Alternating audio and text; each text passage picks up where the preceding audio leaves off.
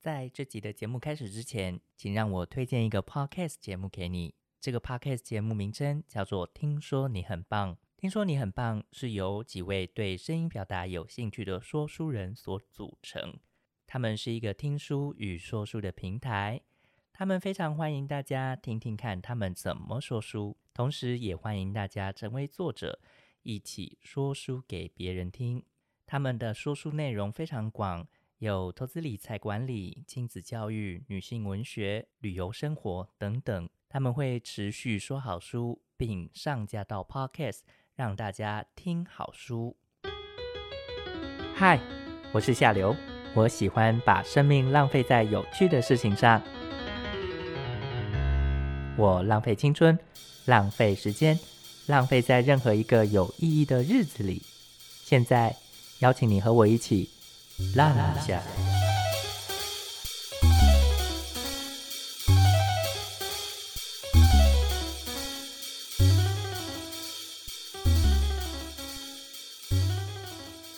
Hello，各位听众朋友，大家好，欢迎收听《浪一下》，我是夏流。今天非常荣幸邀请到一位一个精酿啤酒品牌的创办人，让我们欢迎 Wen。 Hello，各位听众，大家好，我是 Wen。 Wen，你来越南大概多久了？呃，我是二零一六年十二月来，所以大概三年半。三年半。对做精酿啤酒这件事情，其实我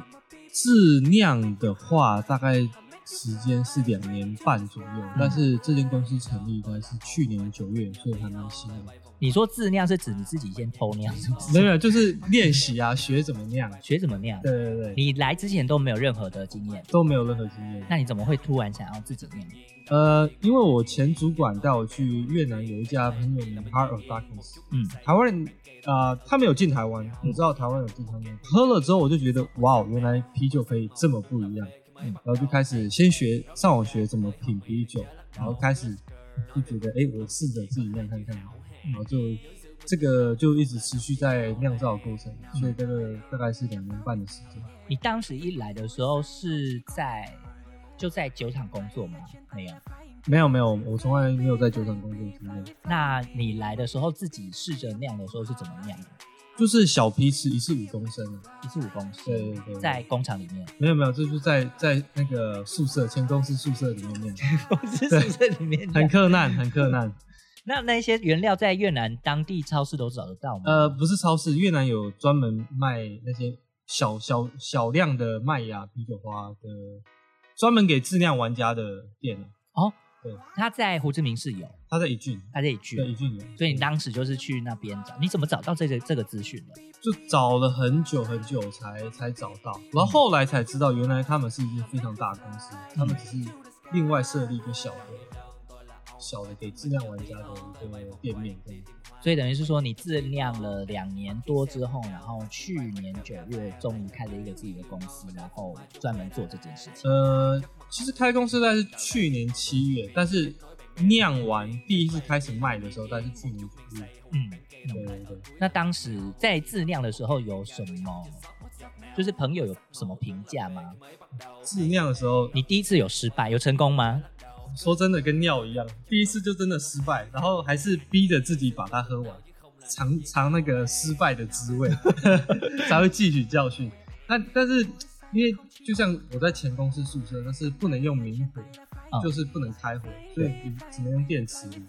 那电磁炉就很小，所以那个真的是酿到天荒地老，就很慢这样子。它酿的过程大概是什么？你在自酿的时候可以跟我们说一下。呃，酿造过程基本上啊、呃像我们质量玩家跟去酒厂酿是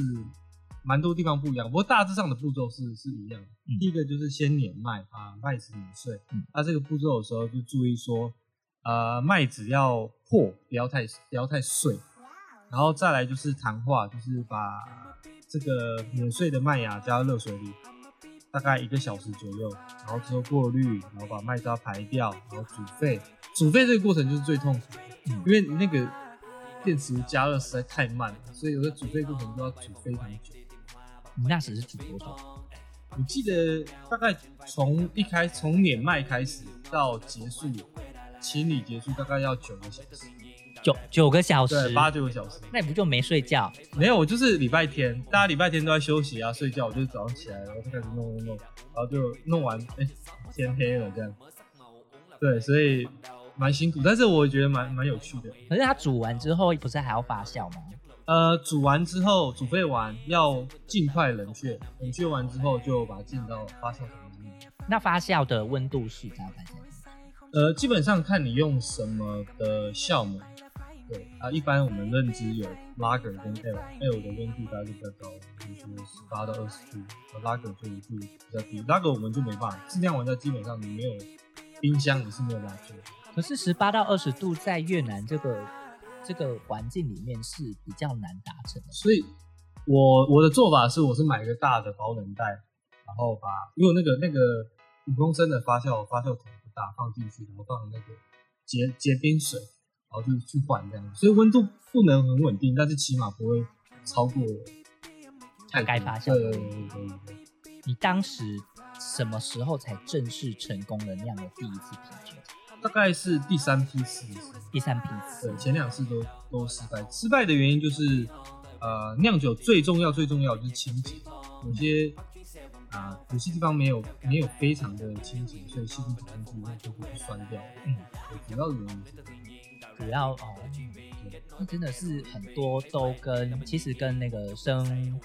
生物类型跟一些化学类型的东西是要蛮多知识的。对，就是一定要清洁到非常干净。一般的清洁是没有用，你要买那种化学品去。你当时也有上网去找了一下关于自酿的一些资讯，有最主要的，其实台湾有一个啊、Facebook，他们有很多的资讯，他们是质量玩家，很多都是在那边学。他们翻译一本英文的书，我们大家都把它那个当圣经，他把它翻成中文，然后放在网络上给大家用。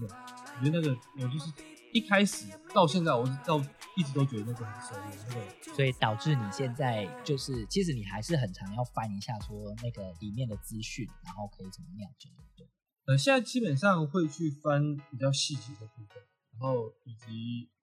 有一些哪一些麦芽或者是哪一些啤酒花的资讯。当时在越南，你喝过的第一个精酿啤酒品牌，你还记得吗就是 hard rock，是 h a r d a 对他们就是比较 hardcore 的 rock 的感觉，所以他们酒都很苦。那如果用一句话来形容越南的啤酒的话，你会怎么形容？越南的啤酒我觉得普遍水准很高，因为这个都是基本上都是老外，就是一开始都是老外，那个东西本来就是从老外那边来的，所以水准都都很高竞争激烈。但是我觉得竞争虽然激烈，大家还蛮友善的。因为啤酒这边还有比较有名的，如果去一般路上的品牌的话，都是 Dead Dead 基本上越南现在当地酒厂大概三十出头家，嗯所以人家应该都都知道，应该也都会过。嗯，在地化最成功的应该是 t a k e 因为他们连名字都是越南话，对，那个那个 Dead Dead 不是越南自己本身的，呃，是外国人，外国人，是外国人对，是我以为是越南人。四个四个西班牙人嗯，对对对，而且他们的背景是 marketing，哦，所以他们就是在地形象也做得很好。，对对对，他们 marketing 做的做的很棒。那你的部分呢？你们你们目前的原料部分是怎么选择的？原料部分，基本上我们第一款 Flying Beast 就是用当地的大热产的蜂蜜。嗯第一个就是那时候想说要做一个没有人做的东西，然后那时候想，哎、想到台湾就有金色山脉，就有一个蜂蜜啤酒，对然后回想也不错，对那我也来在越南做一个蜂蜜啤酒试试看，就反应还不错，而且我们用当地的原料，所以啊，口味上也当然从第一批次到现在，大概到第三批次口味都有做调整，因为现在基本上口味就是这样，然后反应也不错，对越南人接受度蛮高的。我觉得那时候我看到你们的产品的时候，我还蛮好奇的，因为越南这边我要找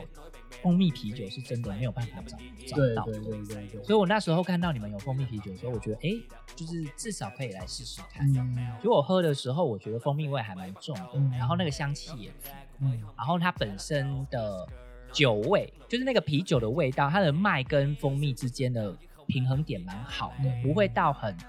它是清爽类型，它不会到啤酒花，有到 IPA 那种比较苦的味道，嗯所以它其实蛮顺的。对我来说，因为相对于台啤的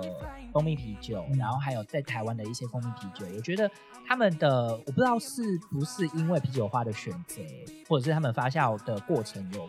跟你的不一样，所以他们的啤酒苦味会比较重一点点。对，然后反而是你的，我觉得它是比较像清比较清爽一点，然后喝起来也比较像，我觉得比较像饮料，就是很适合就是单喝，嗯因为台啤的东西，它有时候我觉得还是要配点什么东西，对。但你的我觉得是可以单喝的，对对对对对对。那呃，你们还除了蜂蜜啤酒以外，还有另外一款是，哦，我们的 brown ale。brown ale 其实那时候我们一直想找当地的原料去试，后来实在是呃找不到一个适合的原料去做，所以我们干脆我们就做一个 c l a s s 你们那一款的原料就是是从国外进来的，基本上，呃，亚洲的话很难有自己的原料，因为气候的东西，尤其东南亚。那个我知道越南，它现在有一些人在尝试种大麦，但听说品质是参差不齐，所以基本上大家都是进口。他们应该也是在大热种吧，就是会在海拔比较高的地方。这我不是很确定，但是是我知道是有人在在在做这尝个试对，这在个做这个事情。你所知道的 d a d a 他们的原料也都是进口的吗，大家都是进口，我敢说，真的没有当地，除非你用一些当地的水果啦。啊、有人我知道有人用当地的胡椒，在富国岛那边的胡椒去烹饪，但是麦基本麦跟啤酒花都一定是进口。你有喝过当你刚刚讲那个胡椒啤酒吗？我目前我还没喝过，你没喝过？对，，但是我听到有人在用那个冰酿。就是第一第一次。对对对，而且他们他跟一个蛮酷的，他跟一个美裔的越南人合作，他们想要在越南做实验室，做越南当地的酵母，啤酒酵母。我是听到有这个计划，但是我目前还没有看到成品。你当时啊，就是做精酿啤酒的，我们刚刚谈过，就是你说一开始就是在那个巅峰上，可是后来怎么会让你决定你想要毅然决然去做这件，就是开公司做这件事情？第一个就是想说趁年轻，总要一辈子要要追梦，就一定要尝试一次。再来，你也知道越南是一个充满机会的国家，然后我看到精酿啤酒其实是是在越南，在越南是起飞的事情。嗯那我会觉得说，我如果当时不做，会会后悔，而且会太慢。你怎么看到它的起飞点？因为当你看到慢慢慢慢的有些越南人也想要来做的时候，就觉得其实大家都有看到这个商机，而且这个成长速度，我想你去外面也看得到。现在很多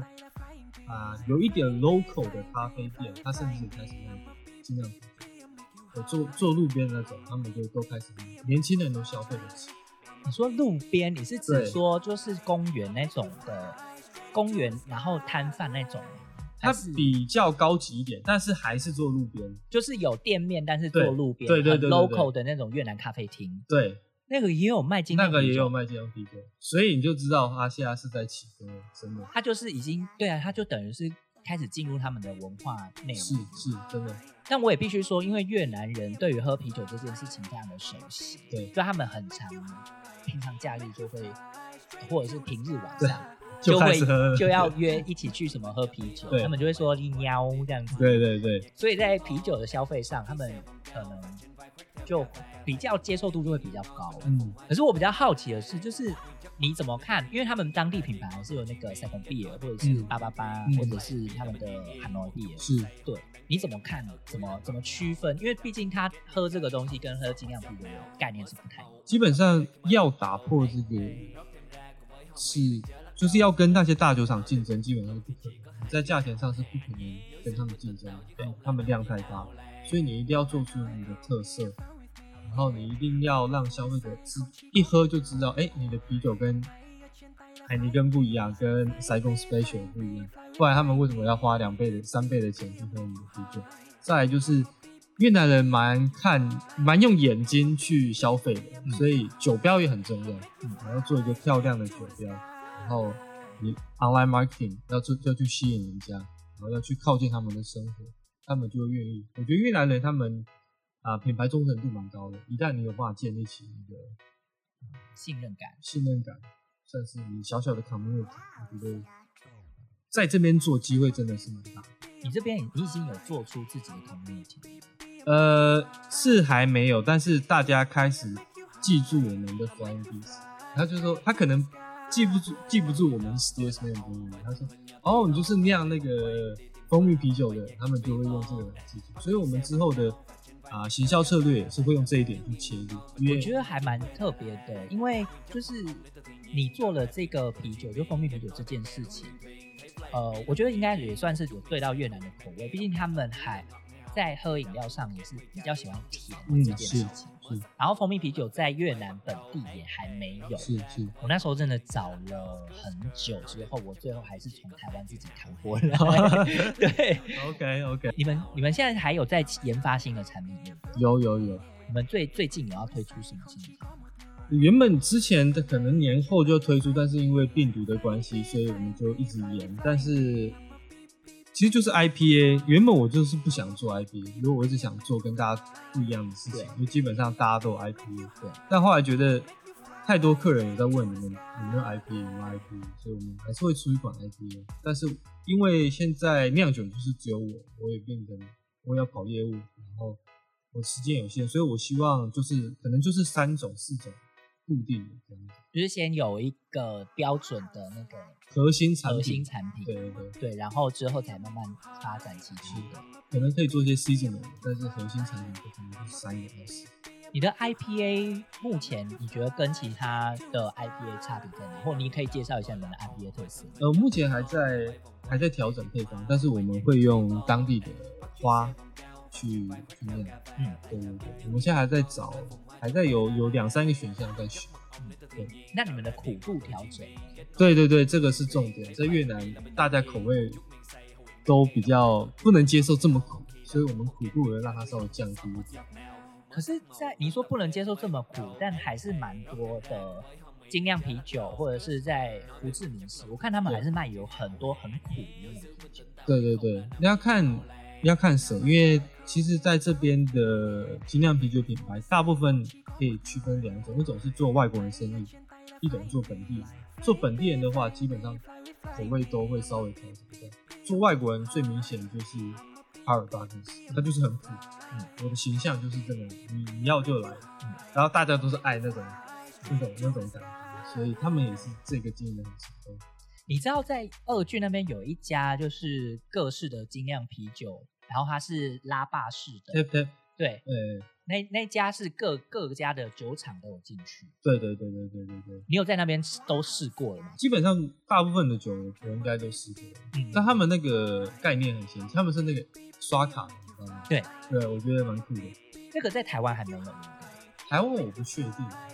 可是在越南我是觉得这个有点走太前了。哦，就是他们还没，因为因为那个比较像是各自自己去品尝。呃，那个我如果在日本的话，我就会对对会对种。对 对，可是他那个对，就是大部分的越南人还是会希望有人来服务。对对对，我觉得走的太前面了啦，有点太早了。但是 idea 很棒，对，因为你可以到那边就直接是自己选嗯你对对对，用你的方式去选择啤酒。对是。那你最最喜欢的啤酒，目前目前吗？我觉得 Winter Seal 他们有一款用火龙果去酿的，嗯，呃，我朋友要我觉得蛮好喝的。它那一款比较酸，对不对？也不会到酸，但是它的平衡度也是越来越可以接受，就是我我我追求的，它是啊、呃、p a l e 但是它的口味有稍微调整一下，嗯，我觉得呃比 p a l e 再 session 一点，然后又是很好很很漂亮，红火龙果嘛，所以有点红色粉红色，然后喝起来又又没有那么的甜，然后口味都很平衡，所以那个也是他们的招牌。所以其实越南人在喝啤酒这件事情，他们不会喝那么苦，然后可能在甜度上也会比较高一点点。我我我我觉得大家口味都不一样，但是我敢说大部分人是没办法接受这么多就是你有跟他们讨论过这件事？其实我们的风啤一开始还更苦一点，也是一直被人家说太苦太苦，然后就调整调整，然后把甜度稍微往上走，才才到现在的方面。所以我我自己的经验是，他们对苦度接受度是最高的。你对塞工 Special 跟八八八这这两款，或者是 Hanoi 这三款啤酒里面，嗯，比较常看到越南朋友会喝塞贡 special，塞公司的，因为八八八就是那种最便宜的，对，因为他们有塞公 b e 他们他们他们还有另外一个很常会泰格，哦，泰格的，对，然后都是偏淡型的，是是是，他们没有喝到那么，就是如果以呃台啤来讲的话，他们会比比金牌还要淡那个味道。然后，因为我们如果是以前那种标准台啤的话，对他们来说是真的太苦，嗯，甚至连金牌都会有点苦。嗯，对，但金牌对台湾人来说，或我们这一辈的人来说，金牌是一个还蛮不错的一个选项嗯是。是是是，对，可是他们的越南人他们在喝啤酒的这个选择上，他们就会选择更淡一点点。对对对对，对而且你也知道，他们如果去那种海鲜餐厅，一定加一个冰块进去，那个跟喝冰水有时候跟喝冰水差不多嘛。所以那个要做到那那他们的市场，基本上我觉得现阶段是不可能，嗯所以我们只能往年轻年轻人这一代去发展。但我觉得年轻人就是最好打入市场的一个方式。这也是越南最多的人口，对对对，所以我才觉得为什么越南机会很多，就是因为人口年轻，接受度高。那你目前酿制的方式是怎样的？你们自己有酒厂吗？啊，我现在是给人家代工，基本上外国人在这边要拿到酿酒的执照是蛮有难度的，因为他那个是限有限流的，而且现在基本上我我听到很多酒厂想要扩都不太给扩，嗯对，所以难度非常高，嗯而且人家代工我自己也想，当而且一开始的资金需求也少非常多，就是透透透过代工，所以你的资金需求就不要不需要还真的设了一个酒厂。是是是是是，对。那你在这边酿，他们代工上啊有什么沟通，或者是你在酿制上有什么有趣的？光是前就我刚才说，公司设立在七月，啊、第一批酒酿出来是九月，这个两个月就是一直在跟酒厂沟通协调难难为什么要沟通？就是到底要沟通什么？税的问题，哦，税的问题。税的问题。呃，越南啤酒税是六十五 percent，然后当然还有一些一些执照的部分，然后我们因为我们我那时候还什么都不懂，有一些呃 business license 我不太确定要用哪一条，所以也是请酒厂那边协助，然后再加上啊，呃酒厂那边也协助我们去申请，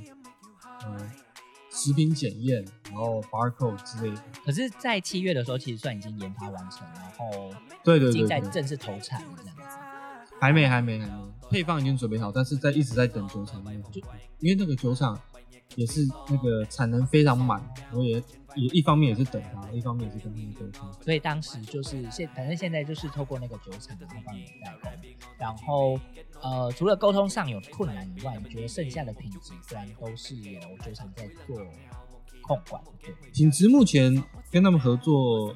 这七八个月来，我觉得他们品质掌控的还不错。然后我去，我都会当然都会常去嘛，尤其你在酿造过程，你是一定要参与。我目前看到，我觉得他们是最专业的，品质最可以信赖的，而且他们有自己的品牌，但他们都基本上都着重在代工上。你那时候有去很多酒厂，有有找好几间，然后找到这件事，我觉得最值得信赖。当然，价钱也是一个原因。就反正各方考量一下，就是选了目前这一家。对对对，因为我觉得目前这一家的品质也是真的蛮稳定的。是蛮稳定的。我喝了几支，然后我都觉得就是在味道上跟那个调整上都不会觉得说它的差异有很大。那除此之外啊，你们的原料啊，当初的原料挑选也是跟酒厂合作吗？就目前的，没有，都是我我这边挑的。你自你自己挑对我那时候说的 license 就是这样，所以我现在跟他的做法是我自己进原料，嗯送到他那边，嗯他们就只要负责酿就好。所以原料目前除了大乐那边的蜂蜜以外，对大部分的啤酒花跟那个跟整个酵母都是进口的，对，都是进口麦芽、啤酒花、酵母都是进口。主要是用哪边的原料？这可以透露吗。呃，德国的德国的麦芽都，我们麦芽是德国的，但啊、啤酒花是我们 Noble Hub，哦它是有一个 Yakima 他们，那有一个厂商跟他们订的，他们很很大，就直接跟他们跟那个我的供应商买，他们再跟他们进口。那我还蛮好奇，你们德国麦芽的品种是哪一种品种啊？呃，我们的 Flying Bees 我们用四种麦芽，有大麦有小麦，然后嗯都是德国的。都是德国的。你们的啤酒我喝起来，我觉得没有到这么重的麦味，嗯所以我还蛮惊讶你是用德国的麦芽。其实看你怎么用，麦芽大部分可以分四种，依你的烘焙程度、烘烘烤程度可以分四种。其实跟咖啡豆一样，你烘越久，温度越高，它就会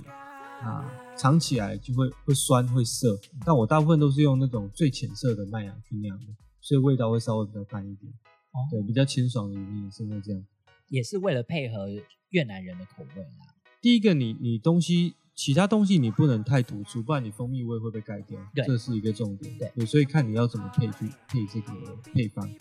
你本身有最爱的啤酒国家或品牌吗？我自己都我自己比较喜欢喝比利时跟德国的啤酒。你德国是喝哪一种？嗯德国是因为我之前有认识一个德国酿酒师，他们他们他他自己酿他们他自己家乡的叫欧比尔，嗯，呃，是德文，但是英文写起来是 A L T，嗯就是德文的，就是英文的 O 这样子。然后是黑啤酒，但是喝起来非常清爽，因为我那时候在酒厂喝，所以非常新鲜，我就觉得哇，哦黑啤酒还可以这么的这么的清爽，但是又不失它那个啊、呃深色麦芽的有一点点咖啡味，然后一些深色麦芽的。啊，甚至有点焦糖的味道，但是同时又很清爽，我就很惊艳这样子。他你也还记得他是在德国哪里吗？没有，他是在那个，他是德国人，但是他在那个台湾酿的。哦，他在台湾酿对的，对对，我那时候就是去，他的店里。对对对对对，你那时候是在台湾哪里喝的？他是在新竹的一间酒厂。哦。那目前的话，如果想要喝到你们的啤酒的话，有时候在越南，在是不是越南或者是在台湾，台湾目前是台湾目前没有，嗯，对，在在越南的话，我们目前有餐厅跟酒吧加起来大概三十六七间，嗯然后我们现在准备进嗯、呃当地的便利超商，对，所以如果之后有机会的话，可以。你目前便利超商是铺所有的吗？没有，我现在铺 B S Mart B Smart，嗯，对，只有胡志明市有， 所以还是只能在胡志明市。对对对，河内有一家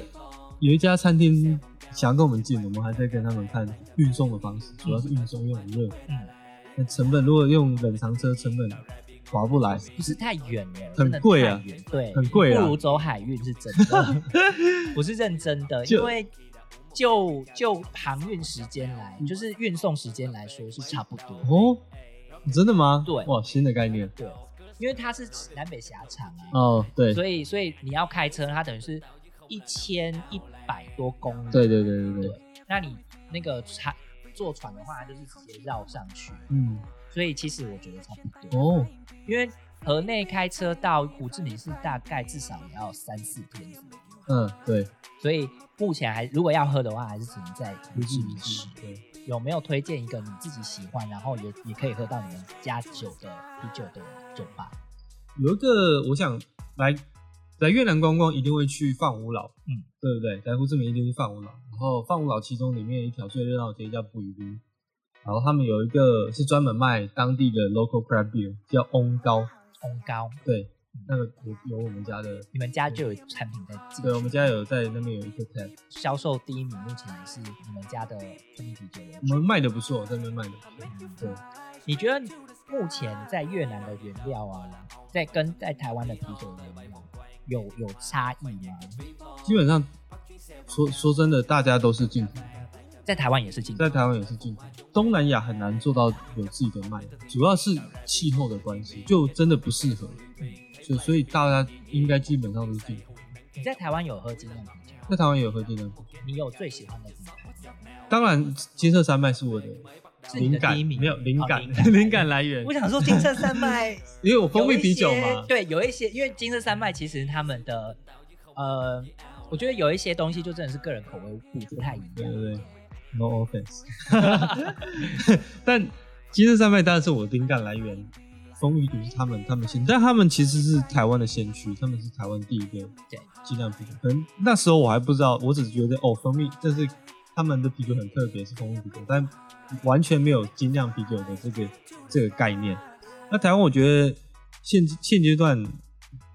最我最想学习的应该是台虎，柴虎精酿对对对对对，他们的他们做的非常棒，对你来说是你很喜欢，你有最喜欢他们哪一款吗？我觉得他们的形象很棒，他们的 marketing 方式很棒，法，他们的酒也也都不错。因为说到金色山脉，他们最近跟全家合作，嗯然后出了巴乐柠檬啤酒，哦，哇哦，这还没有没有接我受到。好久好久没回台湾，你过年有回去吧？ 过年有回去啊，但是我那时候没有没有就是没有没有认真看一下啤酒有没有全家是不是？对他们就是把，因为以前我们板的会常用芭乐汁跟柳橙汁，对对所以他对们就是用这个方式去做一款新的 OK 啤酒。 OK，所以金色山脉在创新上还是一直都有，是是是，但未来你说不定也可以试试看。我觉得有一个我自己有有一个想法是茶酒，茶酒有人做啊，台这湾边有人我做，我说越南越南没人做，对对对，所以是说不一定你也可以结合台湾的茶叶或什么之类，做一个是比较特殊是性是的。是因为茶酒，茶对越南人来说也是熟悉的，是酒是对啤酒对他们来说也是熟悉的是，。哎，这个这个对，对，所以在未来或说不一定你也可以朝这个方向去做。嗯，你们还有目前除了三款以外，目前的黑啤、蜂蜜啤啤酒跟 IPA 以外，嗯还没有没没有其他，目前还没有其他的计划。目前现阶段没有其他计划。嗯，就是先把自自己的固定产品做好。对对对对对，那你们怎么打算怎么打这边的行销？因为你说你想要打的是这边的年轻人，是对，呃，我们我们以前是做 B to B 比较多，所以我们我其实没有放太多心力在网络形象上面。但现在我们开始要进便利超商了，所以我们知名度要要要想办法打开。啊，我们最近跟啊、我认识一个越南的年轻的地下饶舌歌手，我请他帮我们的 Blind B 做一首歌，叫什么名字啊？已经上线了吗？还没上线，还没上线。不是，我是说这个这个这个歌手上线了吗。这歌手，其实他他脸书也有十万人追踪，那我们片尾的时候听得到吗？听尾的时候可以听得到。这个是我们靠近越南年轻人的一个方式一一个方式，然后再来就是我们会找越南年轻人他们自己创的服饰品牌跟他们合作哦，比如说他们设帮我们设计，帮我们 Flying B 设计一款酒标，我们就是卖可能卖五百瓶，嗯买呃假设八瓶，我们就送这个品牌的衣服。啊，对他就是制造一个双赢的局面，就等于是说你们跟现现阶段越南的比较个人工作室或者是个人设计设计品牌的一起做合作。对对，要我们就是去一方面提升我们自己的知名度，一方面我们去贴近他们他们的生活，嗯，就是不只是啤酒，但是我们东西也是一值得收藏。我们想要做一个品牌力出来，对，让人家觉得我们不只是啤酒而已。我觉得这还蛮不错的，因为这个方式老老实说，对老一辈的台商很难做到，然后甚至是一些外国人，他们可能会比较 focus 在自己呃外国人的市场上，是是是然，后真的可以跟越南人一起做这样的行销方式的部分，真的蛮少，目前还没有没有应人，应该是目前还没有做。对对对对，但它还是会有一定难度存在。当然当然当然，这中间会会存在很多。？嗯你们已经有跟越南这边的哪一个服饰品牌或者是服服装新锐设计师合作了吗然后目前在跟那个有一个叫 Viger 在谈，看怎么怎么去设计。他是华人吗？还应该是越南人、啊，他就是纯越南人。，对对对对对，就是年轻人他们他们自己做的是服装品主牌要男装女装啊。他们主要是男装男装，我们都会找男装、女装都会去试看看。最后有没有什么想要跟我们其他人分享的？就是你来越南三年多的时间了，你有没有觉得越南哪里好或哪里不好，或者是你有什么样的心情，觉得越南这个地方怎么样？刚刚有提到说越南是个很年轻的国家嗯，人口非常年轻，然后年轻他们就愿意尝试新的东西，然后消费能力也比较敢花钱。河内的听说比较保守一点，我没去过，但是胡志明的市场是大家消费水准能力是还蛮高的。嗯，我觉得我还觉得蛮可惜的。如果台湾人，其实台湾很多东西是是是真的很棒，但真正在这里做 F&B 好像就是奶茶而已。餐厅大家都做的比较挣扎，所以我也蛮希望看到有一个很很很棒的台湾餐厅可以可以进来，嗯，在在这边。然后，但是如果要进来的话，第一个要了解到越南人他们的个性是，嗯、你要需要花多一点时间去盯他，甚至一步一步去带他。但这个我觉得这个这个非常的，他们就是他们薪水就是这么便宜，也不能要求他们做的跟台湾人一样的的事情，嗯所以我觉得也是合理。你要花耐心，然后真的要很用心再去做。一开始的阶段，我就要很用心去做，然后很用心去了解这个市场。大家可能看觉得说越南市场好像很好做，但其实里面很多呃细节的部分要要自己来才能体会。真的，对对因为对，因为就是很多朋友来，然后也是都说，就觉得越南好像很多机遇，但实际上它的很还是很多人触礁了，或者是呃，反正就是有时候是运气问题，然后有时候也是你的你到底有没有认真去了是解他有们，没有用心？对，所以我觉得这部分是有差的。很多人觉得买一个 franchise 来就开个奶茶就就可以成功了，真的你也是太看过天很真 多太天真了。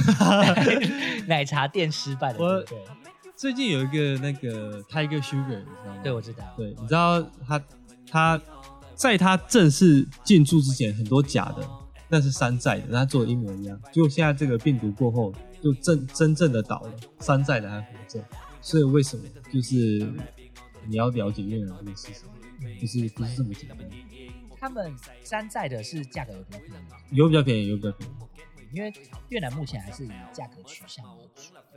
对，啤酒也是，你虽然是精酿，但你不能超过一定的价钱，没有人会去买那个。你们目前的定价大概多少？呃，我们这边的 wholesale price 的话，三万九乐队，所以台币大概很宜。便宜耶，才五十块。，对对对对对，但也是啊，因为他们的那个啤酒也是真的很便宜，大概两万三、两万两万多。八八八一万多。对 对对，你 就是二十块台币、三十对块台币就有一瓶。是是是，所以你我我们本来我一开始的梦想就是我要让更多人知道精酿啤酒，所以价钱绝对是一个非常重要的因素。嗯你不能卖一瓶两大概台币，在这边卖台币两百，是是，因为在买台币两百就是台湾的卖法，对对对对对，在这边你不能这么做。嗯，对，就是还是价格偏低，但是品质要比 local 的还要高一点。是是，价钱在这里是一个很重要的，但你要你要去去拿捏了，你也太低你也没利润，对啊，对，太高你也很难难卖，嗯所以要去去抓。我们也是价钱也是一开始定在高，然后慢慢调整，慢慢调整。在跑业务的时候去去问啊，去问那边的呃经理或老板说，哎、反应怎么样？太贵吗？还是就是不断去收集讯息，然后不断调整，不断进步。真的，真的这样真的是还蛮厉害的，至少至少就是消费者的还可以听得到消费者真正的意见，对，然这后然后呃，在在整个的流程上，虽然才八个月不到一年的时间，对对对对，但已经就是有成功的打入，已经算是小小小步的成功的打入市场。哎、对，算是大家慢慢有慢慢认识我。就像这样，真的是也是算蛮幸运的。我觉得还进入的时机还不错，嗯，虽然这阵子那个病毒，但我觉得还好，我们也也还小，所以应还活得下去。嗯对对对，那真的是还蛮不错，因为还活得下去，表示至少还有一定的利润基础可以去让公司整个持续运作。对对对对对，对啊，对啊。好，那最后就非常谢谢我们今天来的分享了，谢谢，谢谢谢好谢，那我们下次再见喽，拜拜。这集的背景配乐就是《Flying Bass》的主题曲。如果有兴趣的话，也欢迎您上 Facebook 搜寻 Flying Bass。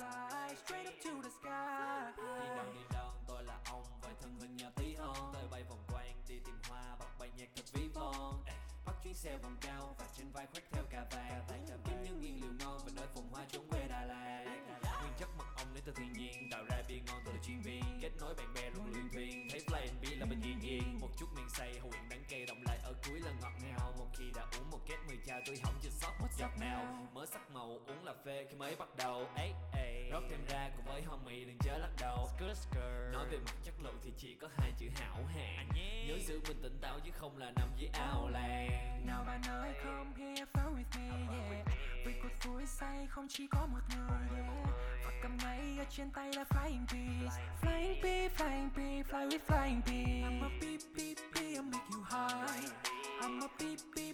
make you high. I'll make you fly straight up to the sky.